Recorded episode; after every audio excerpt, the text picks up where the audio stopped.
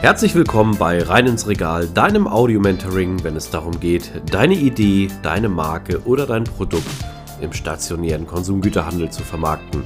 Mein Name ist Ben und mit nunmehr 20 Jahren Berufserfahrung habe ich den Expertenstatus erreicht und ich freue mich, dich auf deiner Reise begleiten zu dürfen. Und nun wünsche ich dir viel Spaß mit dieser Episode. Herzlich willkommen zu dieser Folge.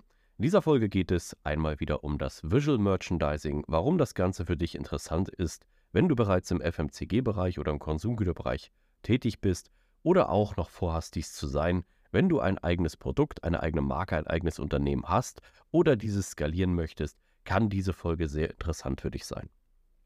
Und damit springen wir auch gleich rein. Wenn du durch die Folgenliste scrollst, wirst du feststellen, dass wir zum Thema Visual Merchandising schon die ein oder andere Folge hatten. Aber warum wird diese gerade jetzt besonders so wichtig? Nun, Visual Merchandising nochmal kurz zusammengefasst. Was ist das? Es kommt aus der Zeit der Kaufhäuser und Schaufensterläden. Dies liegt teilweise 30 bis 50 Jahre zurück wo man halt dementsprechend die klassische Werbung, wie wir sie heute kennen, in Form von Displays äh, manuell darstellen musste, beziehungsweise physisch. Und äh, da gab es dann richtig ausgebildete Visual Merchandiser oder Merchandiserinnen, die sich darum gekümmert haben, dass Schaufenster wirklich dekorativ in Szene gesetzt wurde, mit einem richtigen Wow-Effekt, dass man, wenn man in einer Passage in einer Innenstadt geschlendert ist oder auch irgendwo in einer Kaufmeile, auch bewusst stoppt und sagt, wow, das ist eine interessante Darstellung, dieses Produkt ist richtig in Szene gesetzt da möchte ich gerne mehr drüber wissen und gehe in das Geschäft rein. Damit wurde natürlich dann die Awareness geweckt und es wurden auch natürlich mehr Umsätze gemacht. Mit den Zeiten von digitalen Medien, Handzettelwerbungen und Fernsehwerbungen geriet der Job des Visual Merchandisers oder Merchandiserin immer mehr in den Hintergrund. Und teilweise wird es in der Modebranche noch eingesetzt. Wenn du in ein Klamottengeschäft gehst, siehst du, dass dort richtig die Mitarbeiter immer einen Block von Visual Merchandising in ihrer Schulung haben. Das bedeutet, sie werden dort auch kennenlernen dann, wie man halt dementsprechend die, ja, ich sag mal, Schaufensterpuppen richtig in Szene setzt und dort dementsprechend dann natürlich auch optimal für Umsätze sorgen kann und auch natürlich Begehrlichkeit erweckt. Nun, kommen wir wieder zurück äh, zu dem Schaufensterthema. Wenn wir diesem Schaufenster vorbeigegangen sind, jetzt stell dir mal ein leeres Schaufenster vor, wo richtig viel Sand aufgeschüttet ist. Es ist äh, in diesen Sand äh, sind Getränkedosen gesteckt. Dort findest du einen Beachclub-Stuhl, du findest einen Sonnenschirm und vielleicht noch eine interessante Beleuchtung, so dass es wirklich nach Sommer, Sonne aussieht. Das heißt, der ähm, jeweilige Zuschauer oder Zuschauerin sieht sofort, hey, hier geht es um ein richtig cooles Thema. Und ja, ich möchte mehr über dieses Produkt erfahren. Und wenn das noch richtig äh, ja, so ein Feeling ist und man geht vielleicht gerade an einem Regentag dran vorbei, dann ist das eine Wonne für die Augen und natürlich auch das Produkt, was dort vielleicht dann letztendlich hingestellt wird. Nun, der Job des Visual Merchandisers äh, ist wirklich super in Deutschland. Es gibt ganz, ganz viele tolle Vertrieblerinnen und Vertriebler draußen, die das tagtäglich auch im Konsumgüterhandel, im stationären Handel einsetzen. Aber es wird teilweise noch deutlich zu wenig betrieben. Es war wirklich fast ausgestorben, wenn nicht sogar tot, dieser Job. Und ähm, ja, die Anerkennung, die Arbeit, die dahinter steckt, die wurde gar nicht richtig äh, gewertschätzt. Nun, in Zeiten von TikTok, Instagram und Co. hat sich das ein bisschen geändert in den letzten Jahren. Denn man hat jetzt die Möglichkeit wieder, das Offline-Thema mit dem Online-Thema zu verbinden und so auch vielleicht durch interessante Aufbauten, Pyramiden, man kennt es halt, ne, richtig coole ähm, Awareness-Träger. Sozusagen konnte man dementsprechend dort dann auch wieder für Begehrlichkeit und vielleicht auch für Produktinteresse äh, werben und auch äh, dieses wirken lassen. Und natürlich geht es dann auch, ich sag mal, um die jüngeren Kanäle, ich sag mal, TikTok als Beispiel.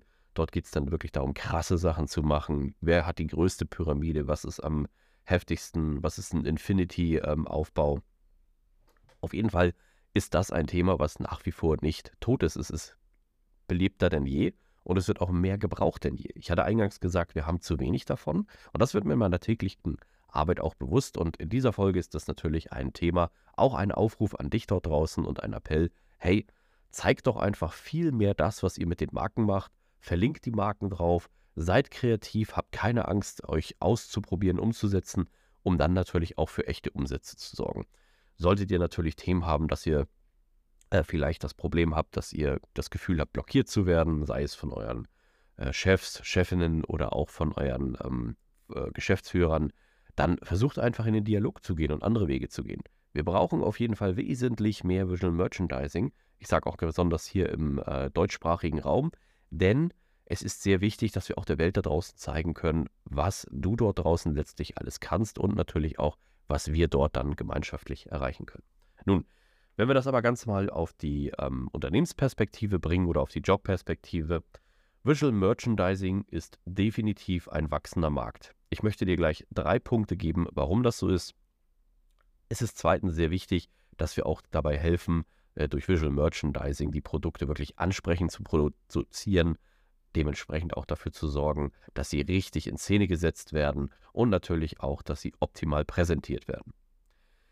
Zum Zweiten ist es so, dass du natürlich dann eine starke Kundenorientierung hast. Ne? Also wenn du im, wie gesagt, Zeitalter des digitalen Marketings äh, dich darauf einstellst, was deine Kundinnen und Kunden wollen, orientierst du dich natürlich an diesen und gibst dann auch einen gewissen Mehrwert zurück, weil du mit der Marke ja arbeitest und etwas tust.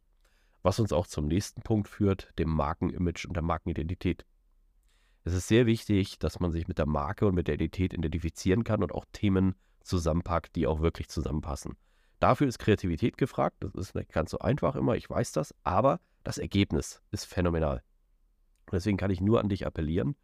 Sei mutig, geh diesen Weg, überlege dir, welche Richtung der Zukunft wichtig ist. Nun, jetzt habe ich gesagt, es gibt drei Punkte, warum dieser Job immer wichtiger wird und warum wir auch immer mehr dafür brauchen. Zum ersten, Augmented Reality. Wir haben es alle diesen Sommer gesehen, dass Apple ein VR-Headset launcht oder ein Augmented Reality-Headset, was die Zukunft des Arbeitens weiter verändern soll. Wir wissen noch nicht, in welchem Bereich das kommt, aber eins kann ich dir versprechen, die physische Arbeit, einen physischen Aufbau zu machen, der wird nie aussterben. Im Gegenteil, der wird immer mehr gebraucht. Es wird nicht so sein, dass wir alle noch digital sind, weil irgendwann, selbst wenn Leute über diese VR-Technologie oder andere Technologien oder AR-Technologie die Produkte oder die ähm, Aufbauten oder deine Umsetzungen konsumieren, heißt das ja noch lange nicht, dass das alles nur digital erzeugt wurde. Es muss ja auch irgendwo stationär erzeugt werden. Übrigens auch da, es gibt auch Visual Merchandising gerade im Fotografie- und im ähm, Werbevideobereich. Dort gibt es richtige Profis, die nichts anderes machen, als das Produkt perfekt in Szene zu setzen. Natürlich auch in einer gewissen Montage, so dass es ideal aussieht. Ich denke, wir alle haben diese Videos schon mal äh, bei YouTube oder Co. gesehen, äh, wie ein Making-of entsteht von einem Apfel, der dann nochmal mit Wasser besprüht wird, damit er besonders frisch aussieht, zum Beispiel. Nun, der dritte Punkt ist einfach, wir brauchen natürlich auch wesentlich mehr gute Leute dort draußen oder gute Menschen, die sich darum kümmern, dass halt dementsprechend Produkte weiter in Szene gesetzt werden. Und nicht nur für diesen einen Effekt, der sicherlich groß ist, sondern auch für einen sogenannten Halo-Effekt, einen Abstrahleffekt. Es ist sehr wichtig, dass wir Menschen und ähm, ja, die Verkäuferinnen und Verkäufer oder auch die Vertriebler und Vertrieblerinnen draußen motivieren, einen Ansporn zu geben, durch super kreative Aufbauten und natürlich darauf zu achten, dass halt dementsprechend dort auch Kreativität gefördert wird. Kreativität ist absolut wichtig und natürlich auch dementsprechend zukunftsorientiert. Und ich garantiere dir, es erschafft echte Umsätze, Awareness und wenn man natürlich immer stets bei den, ich sag mal, bodenständigen Werten bleibt, dann hat man auch auf jeden Fall den Vorteil, dass man Anerkennung findet. Des Weiteren ist natürlich ein sehr, sehr großer Punkt die Nachfrage nach dieser personalisierten Erfahrung. Also, wenn du dir mal wieder vorstellst, wir haben unterschiedliche Regionen irgendwo in Deutschland, ähm, ja, dann wünschst du dir natürlich eine personalisierte Erfahrung. Wenn du irgendwo an der Küste unterwegs bist, ähm, ja, dann braucht man vielleicht, hört sich zwar schizophren an, aber dann braucht man nicht so viel mit Sand machen, weil dort ist genug Sand. Die Leute kennen den Strand und Sand, die wollen, möchten etwas Neues sehen. Machst du dort aber eine coole Berglandschaft zum Beispiel und ähm, promotest Produkte, jetzt vielleicht im Lebensmittelbereich, die ähm, aus äh, den Bergen kommen, dann hast du natürlich eine Abwechslung und genau das ist das, was die Menschen ja sehen wollen. Abwechslung raus aus dem Alltag in eine Welt, auch wenn es nur für ein paar Sekunden ist. Und diese Welt möchten sie dann natürlich über die Produkte nachempfinden und nachkonsumieren. Ich hatte eingangs gesagt, dass es verschiedene Technologien äh, ja schon gibt, die AR- und VR-Technologie noch in, absolut in den Babyschuhen steckt, nicht mal Kinderschuhen, Babyschuhen.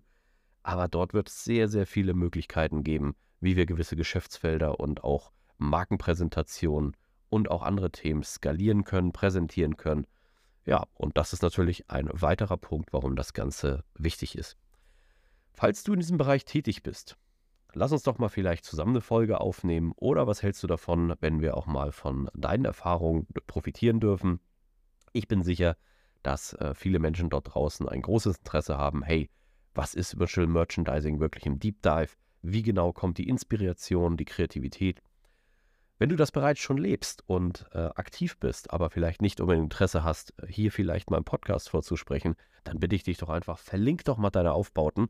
Lasst uns einfach eine Community schaffen, in der viel mehr Möglichkeiten bestehen, Menschen und andere Leute zu motivieren, damit das Ganze natürlich ein mega krasses Ding wird, erfolgreich ist und natürlich auch für Nachhaltigkeit sorgt. Denn wir brauchen in Deutschland definitiv viele gute Visual Merchandiserinnen und Merchandiser.